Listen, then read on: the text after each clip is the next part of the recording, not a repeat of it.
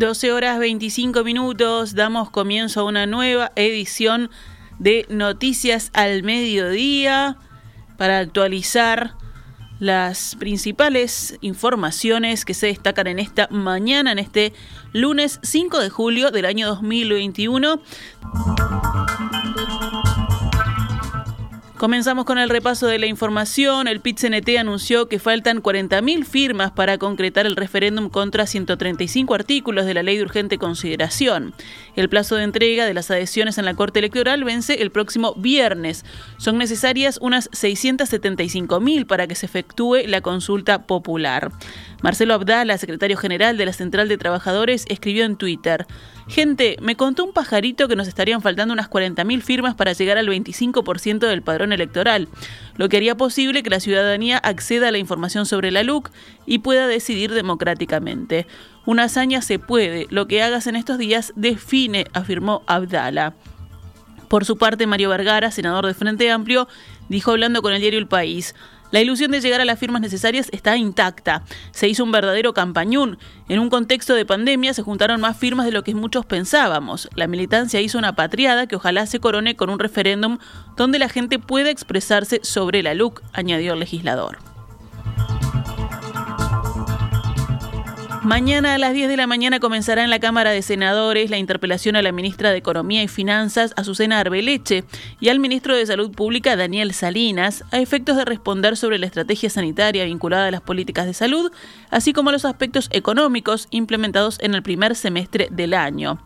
El miembro interpelante, el senador frente amplista Daniel Olesker, dijo en diálogo con la diaria que buscará que se responda el porqué de la contradicción entre la política pública y la evidencia científica, el porqué de no tomar medidas de protección económica y social que hubieran impedido el aumento de la pobreza y del empleo, y si se piensa hacer algo de acá para adelante.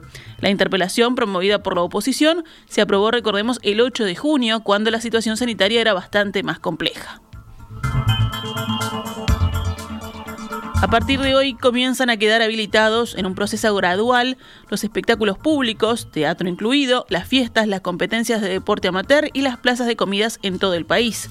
El decreto del Poder Ejecutivo que levanta restricciones se corresponde con una caída sostenida de los principales datos de la pandemia del coronavirus. Esta mañana, en diálogo con En Perspectiva, Daniel Cerrato, vocero de la Cámara Uruguaya de Salones de Fiestas y Eventos, se refirió a los protocolos que deberán seguirse en estos lugares. Básicamente, ahora en invierno, bueno, sería hasta 80 personas, cuatro horas de, fiesta, de evento como máximo. El baile indudablemente está, está prohibido. Eh, tenemos que tener eh, la trazabilidad, esto es muy importante.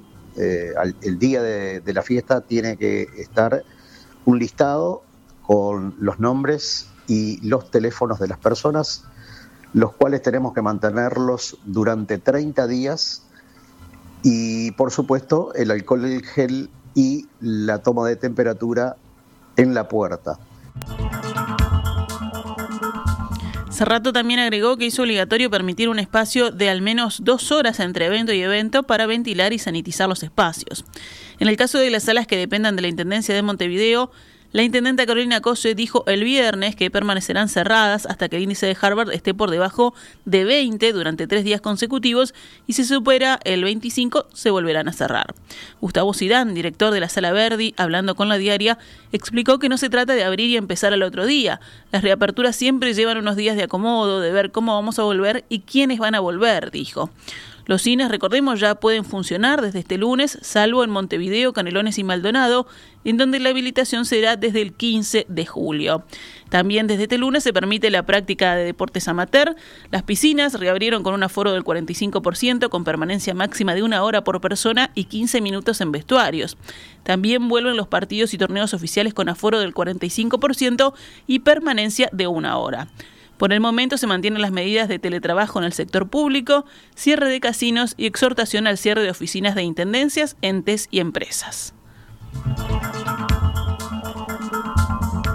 Ayer domingo fallecieron 26 personas con diagnóstico de SARS-CoV-2, el sábado fueron 21 y el viernes 23. El promedio de defunciones en los últimos siete días ha sido de 28. Los contagios nuevos de la jornada de ayer fueron 547 en 7.602 análisis efectuados, o sea que la tasa de positividad fue del 7,20%. En la última semana móvil, la positividad promedio por día ha sido del 8,98%. Los casos activos han venido bajando a razón de 1.000 por día en estas últimas tres jornadas, ahora son 11.000. También la cantidad de pacientes en CTI ha continuado descendiendo hasta los 203 que reportó anoche el monitor epidemiológico oficial. El índice de Harvard, aunque para todo el país sigue en nivel de riesgo rojo con 28,40, casos nuevos diarios cada 100.000 habitantes en los últimos 7 días, ya está muy cerca de la franja naranja a la que se ingresa con un índice de 25. Rivera es el departamento con mejor ubicación en la escala de Harvard y también el único en zona amarilla, ya que tiene 6,58. Hay otros 8 departamentos en zona naranja, estos son 33, San José, Río Negro, Florida, Cerro Largo, La Valleja, Durazno y Flores. Salto, Montevideo y Canelones son los departamentos en zona roja que están más cerca de bajar a la franja naranja. El 65% de la población ya recibió al menos una dosis de la vacuna contra COVID-19 en Uruguay. La segunda y por ahora definitiva dosis la tiene un 50% de la población.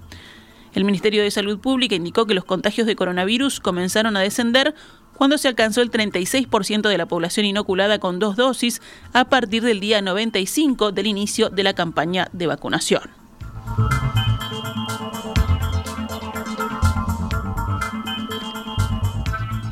La cantidad de uruguayos que viajaron al extranjero en los primeros seis días de las vacaciones de invierno, todavía en curso, fueron desde el sábado 26 de junio al jueves 1 de julio 3.856, según datos del Ministerio del Interior.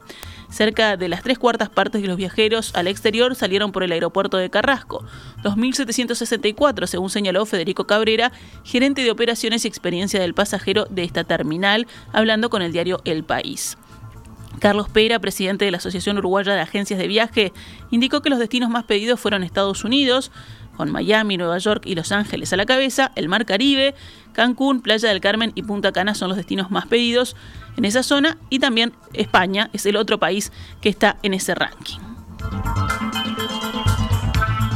Vamos con otros temas del panorama nacional. La directora de secundaria, Jennifer Cherro, solicitó a las direcciones liceales de todo el país que le remitan el listado de certificados docentes presentados por el artículo del Estatuto Docente, el 7010, que fue el que empleó FENAPES para justificar inasistencias por fuera de la licencia sindical y que motivó la conformación de la comisión investigadora.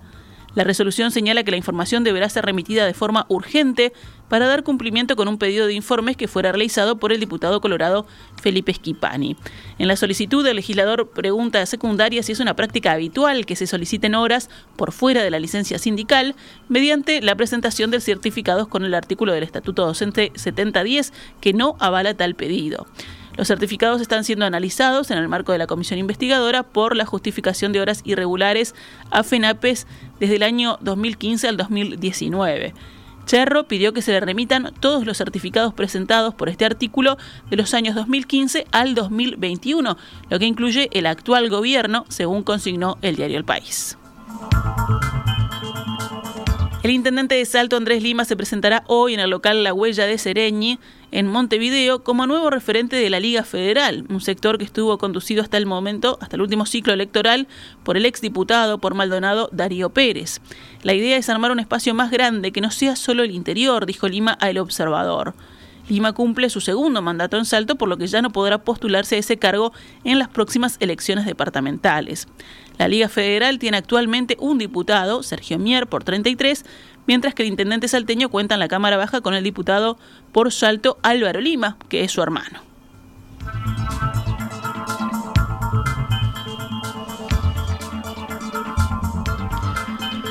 Cerramos el panorama nacional con otras noticias. Un total de cuatro personas fueron detenidas tras el operativo por el partido clásico desarrollado en el entorno del Gran Parque Central. El ministro del Interior, Luis Alberto Heber, indicó en rueda de prensa que los casos fueron derivados a la Fiscalía. Tres fueron por tenencia de estupefacientes y uno por desacato. Heber calificó como muy bueno el operativo llevado a cabo por la policía, que contó con más de 500 efectivos policiales y tres zonas de restricción que permitió alejar a las personas que, según el ministro, querían buscar disturbios. Los próximos clásicos se van a hacer entre semanas. No vamos a pedir los cambios eh, de horario porque producto de eso es que esto es parte de, de las obligaciones que contractualmente se tienen en la Comebol. Pero este primero era muy importante para prepararnos para los próximos dos. Un joven de 23 años fue apuñalado en la ciudad de Fraiventos y corrió 400 metros hasta la emergencia del hospital pidiendo ayuda.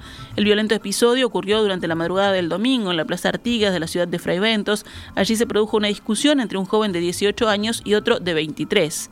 En medio de la pelea, el joven de 18 años empuñó una navaja y asestó varias puñaladas a su oponente. El agredido huyó corriendo del lugar y pidiendo auxilio. Según informó el canal local, el agresor lo siguió para seguir lastimándolo hasta que el lesionado llegó hasta el hospital local.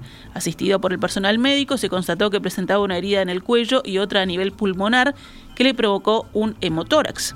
Asimismo, presentaba otras tres lesiones en glúteos y piernas. Horas más tarde, el joven agresor se entregó a la policía acompañado por su madre. La justicia dispuso su imputación por homicidio en grado de tentativa con prisión domiciliaria hasta que se sustancie el juicio.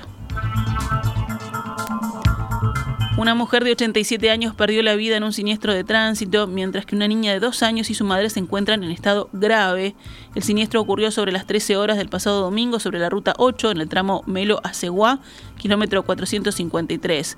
Según informa la jefatura de policía de Cerro Largo, los seis ocupantes del vehículo se dirigían a Melo cuando la camioneta despistó dando vueltas sobre sí misma y quedando sobre el margen derecho de la ruta.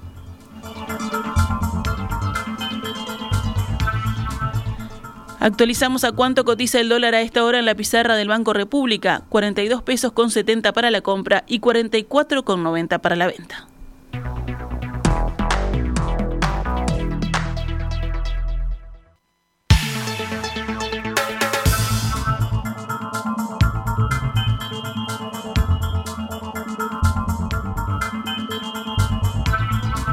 Doce horas 40 minutos, rápidamente vamos al panorama internacional. En Estados Unidos, el edificio de 12 pisos de Surfside cerca de Miami fue demolido en la noche del domingo con una explosión controlada antes de la llegada de la tormenta tropical Elsa a Florida. La búsqueda de víctimas había sido suspendida el sábado para preparar la demolición. El saldo provisorio de la catástrofe es de 24 muertos y 121 desaparecidos. La mayor parte del edificio Champlain Tower South se derrumbó en las primeras horas del 24 de junio, levantando una enorme nube de polvo en una de las mayores catástrofes urbanas de la historia de Estados Unidos. Las autoridades temían que el resto del edificio se desplomara, poniendo en peligro a los rescatistas. Esos temores se agravaron por la llegada de la tormenta tropical Elsa, prevista para mañana martes en Florida. La demolición en sí se limita al área inmediata alrededor del edificio, había advertido el domingo la alcaldesa del condado de Miami-Dade, Daniela Levin durante una rueda de prensa. También señaló en tanto que derribar el edificio de manera controlada era fundamental para expandir la operación de búsqueda, ya que los equipos no habían podido profundizar más debido al riesgo de derrumbes. En Nigeria, un grupo de hombres armados secuestraron en la noche del domingo a 140 estudiantes en el noroeste del país, en el último episodio de una larga serie de acciones de este tipo contra centros educativos. Los atacantes escalaron una verja para acceder al internado del colegio Bethel Secondary School en la localidad de Chikuna, el estado de Kaduna, donde dormían un total de 165 alumnos.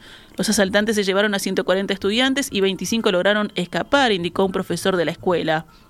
El portavoz de la policía del estado de Kaduna, Mohamed Jalije, confirmó el ataque el lunes por la mañana, pero no ofreció detalles sobre el número de estudiantes raptados. Alrededor de mil estudiantes han sido secuestrados en diferentes estados nigerianos. La mayoría fueron liberados tras negociaciones con autoridades locales, pero algunos siguen retenidos.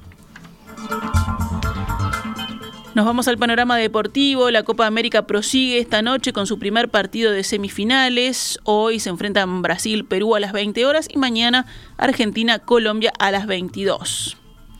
La selección uruguaya de fútbol volverá a jugar, esta vez por eliminatorias, tras su eliminación de la Copa América por penales ante Colombia tras igualar 0 a 0 el pasado sábado.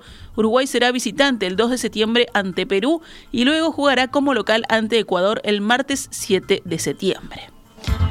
Si venimos al panorama local, Nacional ganó el clásico sin público en el Gran Parque Central y quedó como puntero exclusivo del torneo Apertura que está cumpliendo su novena fecha. Los goles fueron anotados por Brian Ocampo a los 71 minutos y Camilo Cándido a los 84. El último clásico en el Estadio de Nacional hasta ayer se había jugado hace 92 años. Nacional y Peñarol volverán a enfrentarse nuevamente dentro de dos jueves, el 15 de julio en el Gran Parque Central, en este caso por la Copa Sudamericana, con revancha el jueves 22 en el campeón del siglo. Si volvemos a la novena fecha del torneo, a la que faltan tres partidos, Cerro Largo y Fénix, Cerro Largo cayó ante Fénix 2 a 1, River Plate y Boston River empataron 1 a 1, Montevideo City Torque venció a Villa Española 3 a 2, también Sudamérica venció a Deportivo Maldonado 3 a 1 y Nacional, como decíamos, venció a Peñarol 2 a 0. Hoy lunes 5 de julio se dará el encuentro de Progreso Plaza Colonia a las 15 horas y Cerrito Rentistas a las 17.45. Mañana cierra la fecha con el partido Liverpool Wanderers a las 15 horas.